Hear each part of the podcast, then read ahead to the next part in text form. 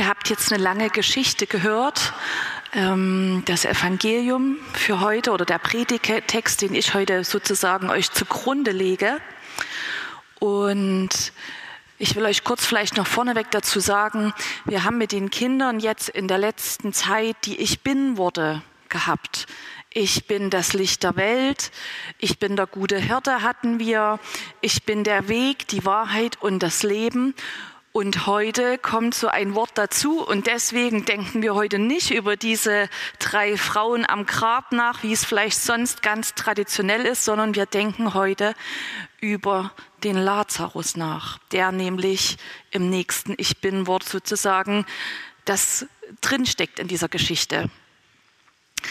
Ähm, aber bevor ich über den Lazarus rede, möchte ich euch mal fragen, wer von euch ist denn schon mal zu spät gekommen.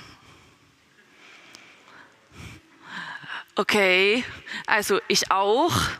Heute früh haben wir es noch ein bisschen ähm, flapsiger gemacht. Da sind wir sogar an den Gottesdienst zu spät gekommen. Ähm, haben jedenfalls so getan. Eigentlich waren wir schon da. Aber ihr kennt es, manchmal kommt man einfach zu spät. Manchmal zeigt die Uhr eben eine volle Stunde an und man hätte einen Termin gehabt und man platzt irgendwie erst später rein und sagt, es tut mir leid, es ist zu spät. Da gibt es die einfachen Beispiele, wo vielleicht noch gar nicht viel passiert.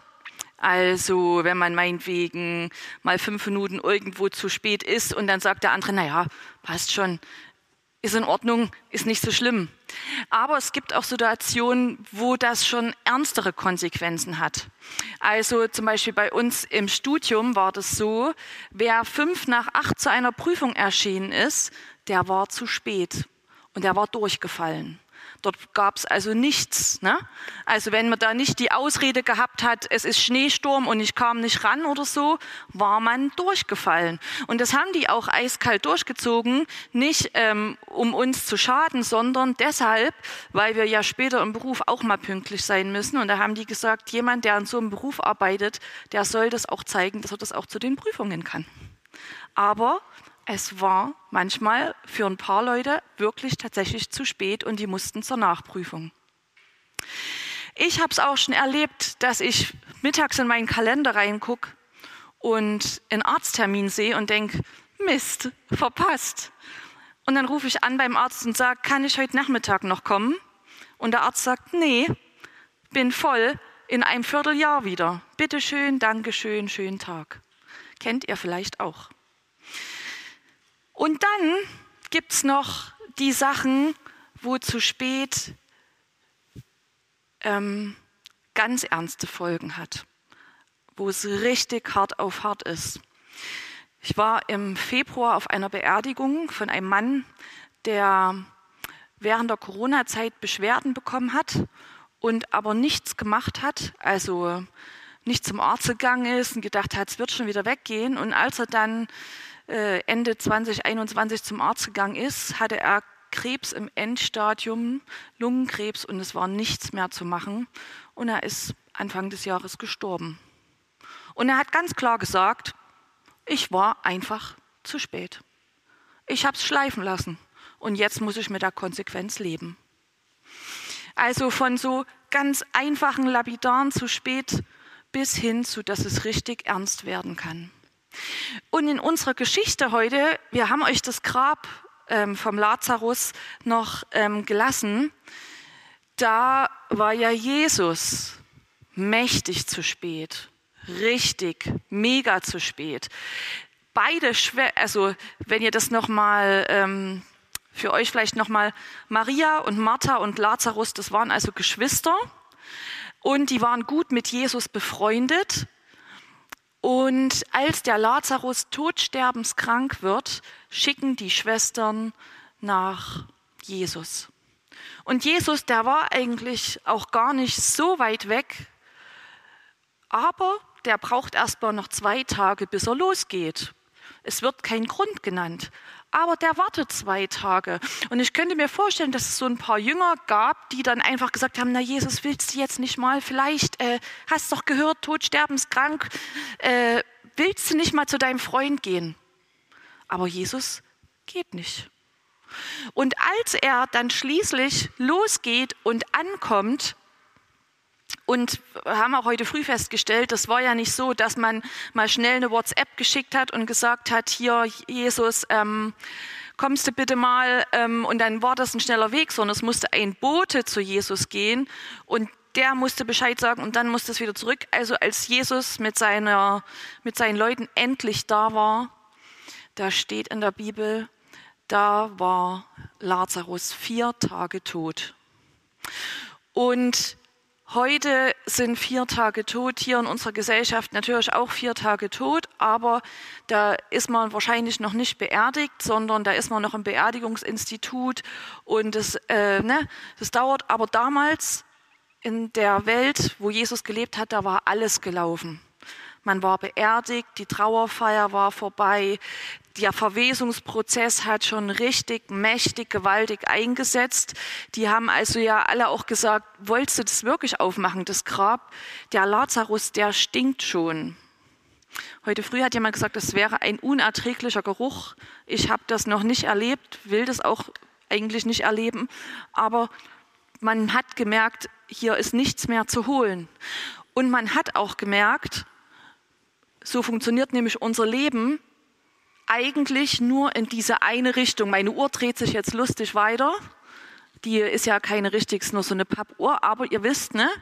Es geht los und dann geht das Leben in eine Richtung und dann ist irgendwann vorbei. Und das ist das, was die Menschen kannten.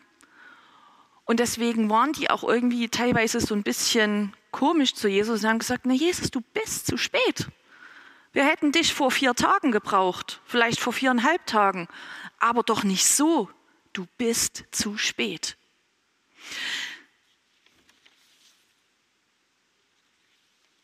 Das ist menschlich.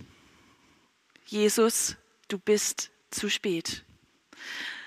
Und jetzt kommt was ins Spiel in dieser Geschichte, das ähm, kann ich euch nicht sagen, dass das irgendwie also ich kann euch das nicht wissenschaftlich erklären, ich kann euch keine Daten geben, keine Fakten geben, ich kann euch, all das kann ich euch nicht geben, aber ich kann es mit meinem Glauben sagen, was passiert ist.